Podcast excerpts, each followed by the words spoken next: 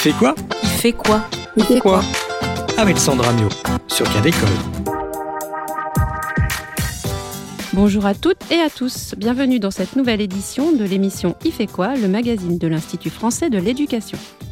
Dans cette nouvelle édition, nous allons parler éducation à la sexualité et notamment de la question du genre à l'occasion de la sortie du dernier dossier de veille intitulé Le sexe, le genre et l'égalité à l'école par Marie Gossel souvent fantasmée, voire décriée, l'éducation à la sexualité obligatoire dans les établissements scolaires depuis les années 70, qui doit donner lieu à trois interventions par an et par groupe d'âge, peine encore à se mettre en place. Avec Marie Gossel, chargée d'études à l'IFENS de Lyon, et Frédéric Létodon, professeur de PS au lycée, nous reviendrons sur les modalités de cette éducation, les obstacles qu'elle rencontre, ainsi que sur la question du genre qui devient centrale pour aborder ce dispositif. Ensuite, Maë Burla nous fera redécouvrir la comédie à succès LOL, réalisée par Lisa Asuelos et sortie en 2009, avec dans le rôle titre l'icône adolescente Sophie Marceau pour nous parler de panique morale.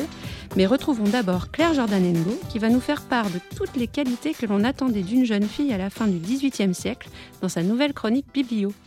Bonjour Claire. Bonjour Sandra. Alors quel ouvrage nous présentez-vous aujourd'hui? Alors j'ai choisi un livre qui a eu un très grand succès, qui date de la fin du 18e et qui a bien sûr un titre très long parce que c'est l'usage, qui s'intitule donc L'école des jeunes demoiselles ou lettre d'une mère vertueuse à sa fille, avec les réponses de la fille à sa mère et en plus un petit sous-titre Ouvrage propre à former l'esprit et le cœur des jeunes personnes du sexe. Donc en 1786, c'est déjà la deuxième édition, revue, corrigée, augmentée. Il y a donc 112 lettres qui sont réparties en deux volumes. C'est deux petits volumes euh, de petite taille euh, qu'on peut emporter avec soi et méditer par exemple. Et qui est l'auteur de cet ouvrage? Alors l'auteur, c'est l'abbé Joseph Frère, c'est un jésuite qui a notamment enseigné au Collège de Lyon, au Collège d'Aix-en-Provence, à Paris. Il a beaucoup écrit euh, pour la jeunesse. Il a écrit par exemple les anecdotes chrétiennes, le fabuliste des enfants, le mentor des enfants. Et l'école des jeunes demoiselles a eu un immense succès. Rien qu'à la bibliothèque, on a au moins quatre éditions. Mais alors pourquoi choisir de présenter son ouvrage sous forme de recueil de lettres? Bah Parce qu'au XVIIIe siècle, les recueils épistolaires sont assez à la mode.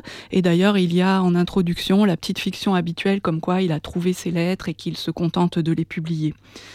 Euh, on pourrait se demander par contre pourquoi une jeune fille et une mère ont besoin de s'écrire pour se mm. parler. Bah, tout simplement parce que la jeune fille est élevée au couvent et donc c'est pas une forme euh, d'éducation qui était très vantée ou prônée à la fin du XVIIIe, mais voilà. Et du coup, elles s'écrivent régulièrement. L'abbé Rère n'a pas l'intention d'innover ou d'inventer. Il s'appuie, il le dit très clairement, sur les principes de Fénelon. Mais ce qu'il a voulu faire, c'était quelque chose qui soit intermédiaire entre un traité qui ne s'adresserait qu'aux parents et un livre, euh, un livre de littérature euh, pure. Il a voulu faire ce qu'il appelle un livre d'instruction qui peut être lu avec plaisir aussi bien par les jeunes filles, par les jeunes gens, on va dire, que euh, par les parents. Alors qu'apprend cette jeune fille au couvent? Alors, elle forme d'abord son esprit, comme on le voit dans le sous-titre. On découvre que ces jeunes filles, elles vont lire euh, une revue de l'époque qui s'appelle Le Magasin des adolescentes. Elles vont lire des vies de saints. Elles apprennent des fables par cœur. Elles font des pièces de théâtre, par exemple Esther, mais pas de comédie en revanche. Elles chantent, elles apprennent de l'histoire. Euh, on voit aussi qu'en plus des cours euh, communs, elle a un maître qui vient pour l'écriture, la géographie, la musique, la danse, le dessin et également on découvre qu'elle apprend à coudre et à broder. Euh, il y, a une vraie attention à former euh, les femmes parce qu'on sait aussi que euh, une femme formée va élever des enfants, donc il y a toute une utilité derrière pour la société. Le couvent va affermir l'esprit et du coup la jeune fille, lorsqu'elle sera exposée aux tempêtes du monde, saura mieux y résister. Les suites de ce mot, quand je les envisage, me font voir un mari, des enfants, un ménage. Et je ne vois rien là, si j'en puis raisonner, qui blesse la pensée et fasse frissonner. De tels attachements? Ciel Sont pour vous plaire Et qu'est-ce qu'à mon âge, on a de mieux à faire que d'attacher à soi par le titre d'époux un homme qui vous aime et soit aimé de vous? Et de cette union de tendresse suivie, se faire les douceurs d'une innocente vie. Ce ne bien assorti n'a-t-il pas des appâts? Mon Dieu, que votre esprit est d'un étage bas. Alors on vient d'entendre un extrait des Femmes savantes dans lequel l'esprit d'une femme qui souhaite un mariage d'amour est considéré comme bas. Quelles étaient donc les qualités à acquérir pour une jeune femme à cette époque? Eh bien, euh, ce livre a en effet pour but aussi de former le cœur des jeunes personnes du sexe. Donc il va falloir apprendre le goût du travail, car euh, toute sa vie, la jeune femme va s'en servir pour conduire sa maison. Il va falloir euh, faire la chasse à tout ce qui est frivole et au contraire se concentrer sur ce qui est utile, discret, solide, modeste. Euh, il va falloir surtout être attentive euh, aux autres, avoir des attentions pour les autres. Et une des phrases euh, décrit vraiment le, le, summum des qualités pour une jeune fille, c'est ⁇ Oh, comme elle est douce, comme elle est modeste, comme elle est vertueuse ⁇ euh, finalement, la, qualité, c'est les qualités. Il faut certes avoir euh, une certaine éducation, mais il faut surtout du solide. Et donc, tout au long de l'œuvre, il y a des petites diatribes contre la beauté qui se fane, les parures excessives, euh, les personnes qui sont belles mais qui en réalité sont méchantes, etc. Mais ne peut-on pas dire que ce sont encore des qualités qui sont attendues chez les femmes de nos jours? Ah ben ça, je vous laisse en juger. Eh bien, merci Claire. Accueillons maintenant nos deux invités. Marie Gossel, bonjour. Bonjour. Alors vous êtes médiatrice scientifique au service veille et analyse de l'IFENS de Lyon. Et Frédéric Litodon, bonjour. Bonjour Sandra. Vous êtes professeur d'éducation physique et sportive au lycée Blaise Pascal de Charbonnières-les-Bains et vous participez par ailleurs au dispositif d'éducation à la sexualité dans votre établissement. Tout à fait. D'ailleurs, si certains auditeurs étaient étonnés d'entendre un professeur de PS sur ces thématiques, c'est pour moi l'occasion de rappeler que l'éducation à la sexualité fait partie d'un dispositif spécifique que l'on nomme éducation A, comme l'éducation au développement durable ou l'éducation à la citoyenneté. Et ces dispositifs ont pour particularité d'aborder une problématique complexe qui nécessite d'être traitée au travers de différentes disciplines. Aussi, les objectifs de l'éducation à la sexualité, ainsi que ses formes, ont beaucoup évolué à travers le temps et ont nécessité de constantes adaptations. Avant de commencer cette interview, je vous propose d'écouter un petit extrait d'une interview du dessinateur Zepp qui nous explique comment est née l'idée du guide sur le zizi sexuel présenté par Titeuf, célèbre personnage de bande dessinée. Il y a 20 ans, on s'est dit que l'éducation sexuelle proposée aux enfants, c'était souvent quelque chose qui était un peu anxiogène. C'était toujours sous l'angle de la prévention. Les dangers, les pédophiles, les prédateurs sexuels, les maladies. Et on en faisait un sujet majoritairement inquiétant, alors que c'est un sujet assez rigolo. J'ai eu envie d'en faire un manuel bourré d'infos et, qui répondait à des questions autour de la sexualité. Et donc, avec Hélène Brûlère, on a collecter des questions d'enfants qu'on est allé chercher euh, auprès des gens qui font l'éducation sexuelle dans les écoles. Alors dans cet extrait, Zepp fait notamment remarquer le caractère anxiogène de la façon d'aborder l'éducation à la sexualité à l'école et il explique bien être parti de la parole des enfants. Il insiste aussi sur l'intérêt de cette démarche. Alors tout d'abord, Marie Gossel, Frédéric Todon, est-ce que d'après vous l'éducation à la sexualité est si anxiogène? Effectivement, si quand on donne la parole euh, aux jeunes, la plupart du temps, ils partent vraiment euh, de vécu et ce qui les a marqués. Et souvent, ce sont des voilà des situations un petit peu complexes dans leur vie sexuelle ou affective. Et, et c'est des conduites parfois à risque qui créent chez eux, qui peuvent créer euh, euh, des angoisses. Et donc, euh, vu que de, lors de ces séances, on part, lorsqu'on parle de sexualité, on part, on essaye de vraiment partir du vécu des jeunes et de ne pas leur imposer une façon de penser. Effectivement, on aborde souvent les, les notions par ce côté euh, par ces angoisses, par les angoisses que vivent les jeunes. Et donc, on peut ressentir euh, cet aspect-là lors des séances d'éducation à la sexualité. Notre rôle, par contre, est, d'amener justement euh, euh, les élèves à comprendre que la vie affective, c'est aussi des choses très positives. Et, et, c'est au cours des discussions qu'on essaye de, de, remplir cette, cette finalité-là. Marie Gossel Moi, je dirais c'est le, le fait d'aborder un, un, sujet qui est très intime, euh, encore plus pour des adolescents. Je pense qu'à la limite, avec les plus petits, des fois, c'est plus simple. Alors que les adolescents, ils sont en pleine construction, ils savent pas trop justement euh, ce qui leur arrive au niveau physique, au niveau, euh, au niveau sensation et émotion. Et donc, c'est certainement doublement anxiogène de par le sujet qui est la sexualité, qui est déjà un sujet un peu tabou par ailleurs, et leurs propres expériences et leur développement au moment où ils ont justement le plus besoin de cette, cette éducation. Alors là, c'est du point de vue de l'élève qu'on se place, mais du point de vue euh, ben, de l'éducateur ou euh, du chercheur, est-ce que ces thématiques euh, sont aussi anxiogènes à traiter, d'après vous? Pour le chercheur, bah, en général, il y, a un, recul, il y a une prise de recul hein, sur, sur ce qui se passe dans l'éducation à la sexualité. Par contre, pour euh, la, personne qui intervient, euh, effectivement, euh, elle-même a une, ses propres expériences et elle a, un vécu sexuel. On vit dans une société qui est sexuelle et donc c'est assez difficile hein, de mettre de l'écart entre sa propre expérience, ses propres représentations, ses propres croyances sur ce qu'est la sexualité et d'être suffisamment donc ouvert au questionnement des élèves. Lors des séances, effectivement, ce qui est difficile, c'est d'instaurer ce climat entre les élèves et, l'intervenant. Et effectivement, si euh, on n'est pas dans un climat où on va parler vraiment de la vie affective, euh, les élèves le ressentent. Donc, ça suppose aussi de s'engager, de s'engager. Et c'est vrai que ces séances, sans, sans dire qu'elles sont angoissantes, elles sont éprouvantes, moi je dirais, parce que finalement, euh, on va guider, mais on guide par rapport à ce que l'on est également. Et c'est vrai qu'elles sont éprouvantes. Je dirais pas angoissantes, mais plutôt éprouvantes. Je rajoute juste, en fait, l'enseignant, euh, enfin l'intervenant en général, quand c'est un enseignant, il a l'habitude, c'est lui qui chorégraphie son, cours. Alors, et euh, il le fait de façon donc avec un peu de, un peu de recul. il se met en, en mode comment dire, théâtral un peu. Il se, voilà. Alors que, évidemment, dès que lui aussi, ou, elle aussi, ça touche sa, ses représentations personnelles, euh, c'est beaucoup plus compliqué de, de savoir euh, comment, euh, comment accrocher l'intérêt des, des adolescents. Mmh. Est-ce que vous pouvez nous expliquer tous les deux quels sont les objectifs en fait de l'éducation à la sexualité? Lors de ces séances, l'objectif c'est de justement arriver à amener la discussion sur ce climat affectif. souvent, les réponses sont très conventionnelles des élèves au départ de la séance. Donc il faut qu'on arrive à casser un petit peu ces freins pour avoir une discussion réelle sur la vie affective. Cette vie affective, elle est marquée par la culture, parce qu'on vécu chaque personne autour de la table lors de ces séances. Donc euh, l'idée, l'objectif principal, c'est vraiment une idée d'émancipation, c'est-à-dire d'ouvrir, d'essayer d'apporter des, des, visions différentes aux élèves pour qu'ils soient moins enfermés dans une culture. Et bien sûr, il y a tout ce qui est rappel à la loi, ces, éléments-là qui sont essentiels par rapport à des conduites à, risque aujourd'hui, des conduites dangereuses, qui font partie aussi intégrante des objectifs de, des séances.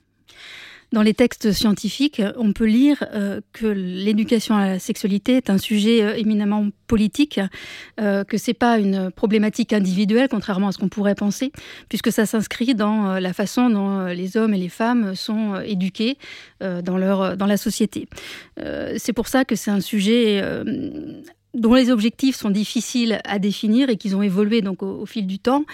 Actuellement, euh, l'éducation à la sexualité euh, recouvre beaucoup hein, le, côté biologique, hein, donc euh, qui, s'inscrit dans le parcours de SVT, mais malheureusement, ça fait passer sous silence d'autres sujets qui sont effectivement plus à l'honneur, c'est-à-dire tout ce qui concerne les, violences sexuelles ou les identités de sexuées, de genre, etc., et notamment les violences sexuelles aussi dont il est très difficile difficile de débattre. C'est un sujet vraiment qui, euh, qui ne passe pas forcément euh, la, porte de la salle de classe. Au cours des séances, on a quand même une place de plus en plus importante laissée au consentement. On parle énormément de consentement. On parle, euh, il y a des sujets très délicats, mais qui sont beaucoup, de plus en plus présents. C'est la question de l'homophobie.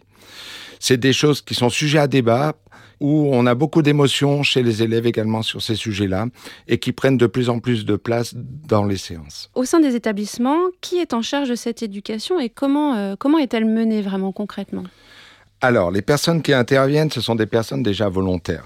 Ça peut être des enseignants, ça peut être euh, les conseillères principales d'éducation, ça peut être euh, les infirmières dans les établissements scolaires et même des personnels euh, du planning familial, des médecins du planning familial qui donnent un coup de main souvent pour intervenir au sein des établissements scolaires. Ces personnes sont volontaires et suivent une formation qui est volontairement longue. Alors, longue, euh, elle repose sur euh, une semaine à dix jours la première année. Mais on laisse le temps de mûrir cette formation parce que finalement, pour intervenir, il faut vraiment arriver à prendre du recul sur ces sujets-là, qui à chaque fois nous, nous feront euh, naître plein d'émotions. Donc ce recul est vraiment nécessaire. Alors, il y a, aux côtés des enseignants, il peut aussi y avoir des, euh, associations hein, qui prennent part euh, à l'éducation à la sexualité dans les établissements. Euh, moi, je dirais, peu importe qui fait ces interventions, l'important est de savoir, de connaître, enfin, si c'est possible pour elles et eux, de tenir compte en fait de la diversité et de la complexité des, orientations intimes de, des élèves et de mettre de côté en fait leur propre perspective. dans, des, dans des textes scientifiques, on peut lire que les choses sont présentées euh, par certaines associations en tout cas euh, d'un point de vue un peu euh, très hétéro-normé, c'est-à-dire la norme, voilà, c'est une fille, un garçon, un homme, une femme, et les rapports sexuels, c'est les rapports sexuels hétéros. Euh, voilà, donc euh, l'idée pour moi, pour, euh, il faut que ces intervenants soient formés. Donc Frédéric l'a dit, l'information est très importante et elle doit aussi mûrir, elle doit évoluer avec, avec les années. Et, voilà, être conscient de ça et, savoir si on est capable, en fait, vraiment de mettre de côté ses propres, ses propres valeurs. Mmh. D'où l'intérêt d'avoir des intervenants qui sont volontaires, comme vous l'avez dit tout à l'heure. Est-ce que vous constatez des freins à la mise en place de ces dispositifs sur le terrain? Et si oui, euh, de quel ordre sont-ils? Marie Gossel alors, moi, je, je, notais, euh, il y en a beaucoup de freins, hein, mais j'en ai, noté euh, deux principaux pour moi. Euh, c'est la, frilosité, en fait, des, gouvernements, hein, quels qu'ils soient, à mettre en place une véritable éducation à la sexualité, parce qu'ils ont, voilà, ils font face aux réactions de, certaines familles ou, de, groupements politiques un peu radicaux ou, voire réactionnaires. Eh bien, cette éducation est empêchée, ce qui est vraiment, voilà, avec des des rumeurs un peu euh, vraiment complètement rocambolesques qui circulent. Et puis la, deuxième, le deuxième frein, c'est, ben, on, vient d'en parler, c'est la formation en fait hein, des personnes. Donc à savoir, on n'est pas là, les personnes qui interviennent ne sont pas là pour parler de leurs histoires, pour parler de ce qu'elles pensent, euh, mais euh, de vraiment aider donc les élèves à répondre à un questionnement qui leur est propre et avoir ça en tête et les, à les traiter avec bienveillance et surtout pas de, voilà, pas de rejet euh, de, telle ou telle forme de sexualité. Mmh. Frédéric Létodon au sein, au sein des établissements scolaires, le, pour moi, le, les freins les plus importants sont liés à l'organisation de ces séances. C'est-à-dire qu'elles ne sont pas prévues dans l'emploi du temps. Quand on met en place euh, une séance d'éducation à la sexualité, on va, on va la substituer à un cours de français, un cours de mathématiques. Et déjà, c'est un frein en soi. Mm. Donc, euh, l'organisation au sein des établissements qui repose souvent sur les personnes euh, responsables de l'éducation à la sexualité qui doivent faire toutes ces démarches. Et toutes ces démarches, vu qu'elles sont pas faites au préalable, ça forme un réel frein. Le second, c'est le nombre de personnels formés pour intervenir. C'est-à-dire que sur un établissement scolaire, si on respecte euh, le nombre d'heures d'intervention, euh, il faudrait être énormément de personnes à être formées. Et effectivement, quand on est une dizaine ou une douzaine sur un lycée de 1500 élèves, et on se retrouve à faire énormément de séances au cours de la semaine en plus de son emploi du temps. Donc c'est un second frein qui pour moi est vraiment très important.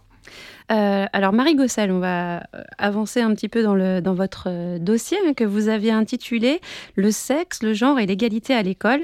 Et à sa lecture, on se rend vite compte que, comme dans le titre, la question du genre y est centrale. Pourquoi, d'après vous, est-il si essentiel d'aborder cette question? Alors, ça m'est venu au fur et à mesure hein, de, lire des, textes scientifiques sur, le sujet. Je me suis aperçue que sans euh, déblayer un petit peu tout ce qui était colporté autour de la notion de genre, c'était très compliqué euh, d'expliquer ce que c'est que la sexualité ou l'éducation à la sexualité. Donc, j'aborde euh, ces questions sous le prisme du genre pourquoi? Parce que on s'aperçoit qu'il y, a, des rapports particuliers, des rapports sociaux euh, très particuliers entre les hommes et les femmes qui sont euh, liés à, leur sexe. Alors, le, genre, en fait, euh, permet, euh, à la fois c'est un outil, en fait, hein, d'analyse pour quand on en parle aujourd'hui, mais c'est aussi une caractéristique qui existe et qui est utilisée, en fait, pour assigner euh, des rôles à chacun ou à chacune, hein, aux hommes, aux femmes, en fonction de leur sexe. Comme si, naturellement, finalement, la femme était uniquement faite pour tenir la maison, comme on a pu le lire dans le, dans le livre qui était présenté tout à l'heure, et l'homme lui, est uniquement fait pour euh, jouer au, foot et, rapporter de l'argent euh, et, défendre sa famille.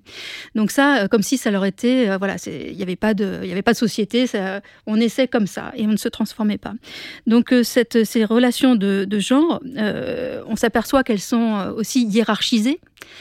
Et qu'elle valorise certains types de, métiers. les métiers d'hommes étant plus valorisés, ils, sont représentatifs de la, sphère de la production. les métiers dits féminins sont, eux, consacrés à la reproduction ou à tout ce qui touche à l'élevage des enfants, etc. Donc on s'aperçoit que ce modèle, qui est, on appelle ça un modèle patriarcal, donc qui était organisé autour de ce concept de genre, donc d'une différence qui serait naturelle, vers laquelle répondraient naturellement les hommes et les femmes, eh bien, c'est ce modèle patriarcal qui, euh, qui par le genre, euh, organise la société. C'est pour ça que quand on parle de l'éducation à, la sexualité et euh, l'égalité entre les filles et les garçons, les hommes et les femmes, eh bien, le genre devient central. Il faut d'abord, en fait, déconstruire cette notion, enfin, en tout cas, l'expliciter, la faire conscientiser pour, pour pouvoir faire l'éducation à la sexualité. Frédéric Le Todon, donc est-ce que euh, cette question euh, du genre, euh, est-ce qu'elle est de plus en plus traitée dans les interventions d'éducation à la sexualité? Oui, effectivement, elle est traitée, mais, mais pas aussi directement, je dirais. Parce qu'en fait, c'est quelque chose de compliqué pour des jeunes qui sont en construction en termes aussi de vie affective et de sexualité. Donc, il y a beaucoup de questionnements.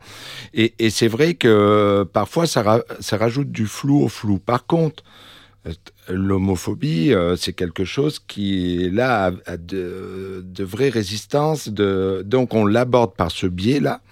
Et on se rend compte que quand on rentre dans des situations concrètes, parce que les élèves, en fait, on les ramène à des choses concrètes, ce que l'on vit dans, les vestiaires, quand on joue au foot, je reprends l'exemple euh, du foot, ou dans un vestiaire, quand on apprend que le copain avec qui on se douche depuis euh, 10 ans, 15 ans est homosexuel, et ben là, on voit des réactions vraiment affectives chez les, chez les jeunes.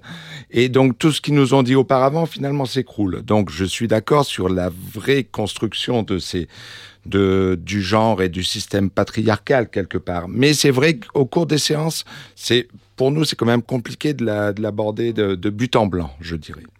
Voilà. Alors, Marie Gossel, euh, quand on parle de, revenir sur cette question de genre, finalement, ça revient à déconstruire euh, ces stéréotypes. Et est-ce que cette déconstruction euh, ne peut pas être déstabilisante à la fois pour des jeunes gens, qui sont en doute perpétuels hein, à l'adolescence, mais aussi pour la société finalement? Alors, Effectivement, le genre n'est pas est une question très complexe. les stéréotypes, en fait, euh, ne sont qu'une manifestation hein, euh, des, rapports de genre. Ce n'est pas la cause. Donc effectivement, les stéréotypes, il faut les déconstruire, mais ça suffit pas. En fait, euh, j'ai vu récemment justement que la, candidate qui n'a pas été retenue finalement écologiste aux élections présidentielles avait parlé de la, de la déconstruction de l'homme. Et en fait, cette déconstruction qui, on dirait un peu un côté négatif, en fait, ce qu'elle veut dire, c'est qu'il faut repenser l'éducation, alors celle des filles, mais aussi celle des garçons, qui, qui eux aussi souffrent parfois de ce carcan qu'on leur met sur les épaules. Eh bien, il faut aussi qu'ils apprennent dès le plus jeune âge, finalement, à, à, bah, à, respecter euh, les, les, femmes tout comme n'importe quel autre individu, à, à comprendre qu'il y, y, a les possibles, voilà, s'ils veulent être infirmiers scolaires ou, ou qu'une femme veut être chef de, de chantier, c'est possible. Il faut donc apprendre à déconstruire ces stéréotypes, mais je dirais dans l'éducation la, plus, euh, voilà, les plus euh, la plus primaire dans les familles, à l'école et un peu partout. Le, problème des stéréotypes, c'est important, mais ça ne s'arrête pas là. Euh, alors déstabilisant, oui, c'est sûr que pour, des enfants en construction, euh, euh, c'est très compliqué. De toute façon, c'est bien pour ça que dans les textes scientifiques, bah, tout le monde n'est pas d'accord. Hein. Mais néanmoins, je pense que petit à petit, avec des exemples, avec des débats, des confrontations. Il ne faut pas désespérer. Euh, par contre, que ça soit, euh, si on veut aller plus loin, il faut aussi euh, déconstruire la façon dont les institutions elles-mêmes perpétue euh, les inégalités hommes-femmes via le principe du genre, euh, que ce soit évidemment l'école, mais surtout la, politique ou euh, la famille, hein, montrer comment, voilà, comment les rôles de chacun ne sont pas, ne sont pas innés, mais appris, et que donc il faudrait un peu plus de mixité dans tout ça pour, pour réaliser une véritable égalité. Parce qu'en fait, c'est ça un peu l'enjeu de l'éducation à la sexualité, c'est voilà, de rendre tout le monde égaux au point de vue sexuel. Euh, au sein des établissements, c'est vrai que cette déconstruction, elle est, elle, est vraiment, c'est quelque chose de délicat. Quand on déconstruit, on a une phase où on est finalement moins efficace, moins performant, on est perdu. Et quand on est un adolescent, se retrouver dans ces situations-là, c'est complexe. Euh, moi, je crois beaucoup en, en, la valeur des exemples, voilà, c'est vrai qu'au sein des établissements, on, trouve vraiment des attitudes, des comportements qui qui sont un peu avant-gardistes par rapport à cette idée-là. Et, on les voit. Donc, ce sont des expériences que vivent les jeunes. Ils les enregistrent. Et, je pense que voilà, la société elle évolue, cette, cette question-là elle évolue, mais que ce sera euh, progressif et que, et que finalement, euh, les jeunes ont besoin aussi d'une forme de stabilité. C'est vrai que nous, en tant que formateurs, c'est une question dans laquelle, euh, euh, voilà, c'est quand même délicat d'intervenir directement sur cette notion du genre. Eh bien, merci à tous les deux. nous allons maintenant retrouver Maë Burla pour sa chronique ciné. Bonjour Maë. Bonjour Sandra. En 1980, le film La Boom sortait sur grand écran et était en passe d'avoir le succès qu'on lui connaît. Et qui dit grand succès dit remake, et pour cette chronique ciné, j'ai choisi donc de vous parler de LOL, Laughing Out Loud, où Sophie Marceau joue le rôle de la maman et où on suit de nouveau une bande d'adolescents émoustillés. Réalisé par Lisa Azuelos, LOL, c'est, pour résumer simplement, Lola en première dans un grand lycée parisien dont on suit les histoires et peines de cœur, les soirées, les amis, mais aussi la mère qui est complètement dépassée, voire un peu apeurée par le comportement de sa fille. Et c'est ce sur quoi je vous propose de vous attarder ici, les adultes et les parents perdus et inquiets face à la sexualité des ados. Tiens bébé, tu me fais de la place s'il te plaît Merci. Mais Lola, comment tu t'es épilée là? Maman Bah quoi maman? Ça va, euh, c'est mon corps, je fais ce que je veux avec. Bah non, tu... Enfin, euh, non, tu fais pas ce que tu veux, t'es ma fille, quoi. Tu, vas pas te transformer en actrice porno, là. Et trop pas, mais maman, mais... Euh, maman, c'est pas une actrice porno? Non, laisse tomber. Euh... Dis non, ma chérie, tu vas pas faire les affreuses bêtises avec les affreux garçons, tu diras à maman. Hmm. Tout de suite. non, c'est juste que j'aime pas les poils, c'est tout. Mais ceux-là, personne les a vus, hein. Bon, vous savez quoi, je viens dans le bain pour passer un peu de bon temps en famille. C'est directement ça vient en procès. Ça C'est dans LOL, on ne nous montre pas simplement des relations parents-enfants bouleversées par l'entrée des derniers dans l'adolescence et leur progressive émancipation, mais on vient titiller les ficelles d'une panique morale autour de la sexualité des jeunes. Alors qu'est-ce qu'une panique morale? C'est un concept inventé par le sociologue Stanley Cohen pour désigner une réaction disproportionnée de certains groupes face à des pratiques culturelles ou personnelles en général minoritaires, jugées déviantes ou dangereuses pour la société. Généralement nourries par une couverture médiatique disproportionnée, les pratiques morales sont des entreprises de stigmatisation d'une pratique à partir d'un point de vue situé. Lorsque Stanley Cohen invente le terme, il sert à l'époque à désigner la polémique dans les années 20 portée par les communautés religieuses américaines et leurs chefs locaux contre la radio et l'automobile, désignés comme faisant la promotion de conduite immorale. Anecdote amusante aujourd'hui, un pasteur désignera l'automobile comme une maison close sur roue.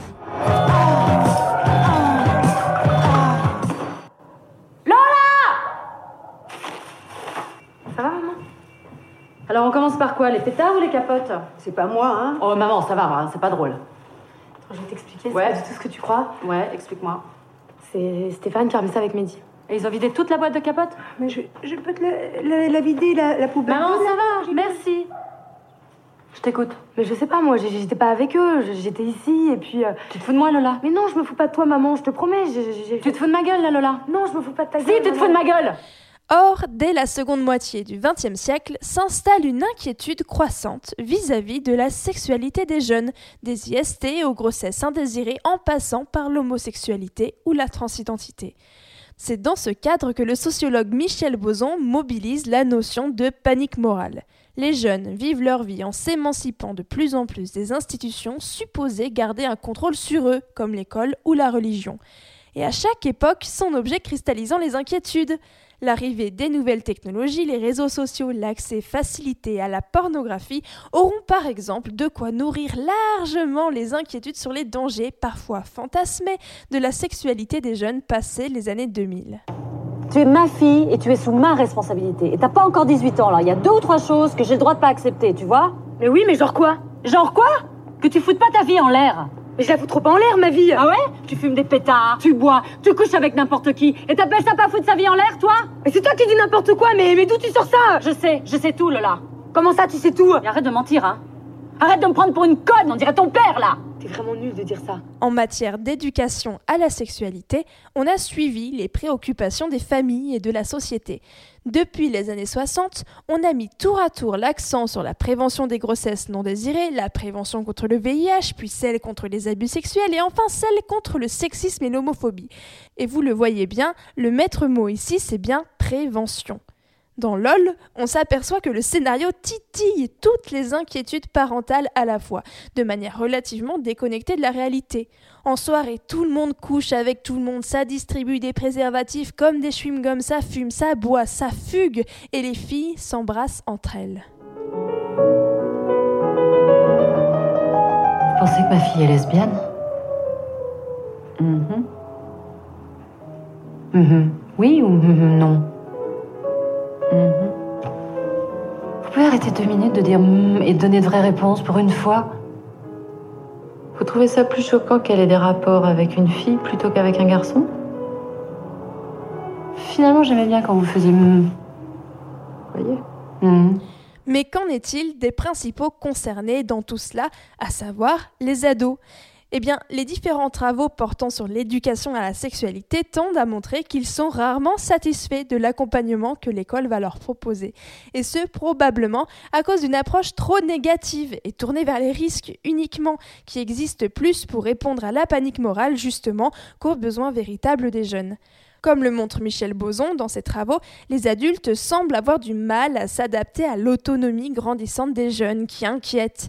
Pourtant, les comportements sexuels des jeunes ne montrent pas d'évolution spectaculaire dans la période récente. Or, quand les discours se font alarmistes, ils ne collent plus vraiment à la réalité vécue des ados. D'où la création d'un certain décalage, comme dans LOL, où notre héroïne ne comprend pas bien l'origine de l'angoisse de Sophie Marceau, alors qu'elle, tout ce qu'elle veut au fond, c'est que son meilleur ami tombe amoureux d'elle. Si vous souhaitez en savoir plus, n'hésitez pas à aller parcourir, comme je l'ai fait, le dossier de veille de l'IFE numéro 140 de Marie Gossel. Le sexe, le genre et l'égalité à l'école, ainsi que les travaux du sociologue Michel Boson. Merci Maë. C'est la fin de cette émission. Merci à toutes et à tous. À la réalisation, le très bon chic bon genre Sébastien Boudin. Vous pouvez retrouver toutes les informations sur le dernier dossier de veille de Marie Gossel intitulé Le sexe, le genre et l'égalité à l'école sur le site de notre web radio Cadécole à l'adresse suivante ife.ens-lyon.fr slash cadécole. À très vite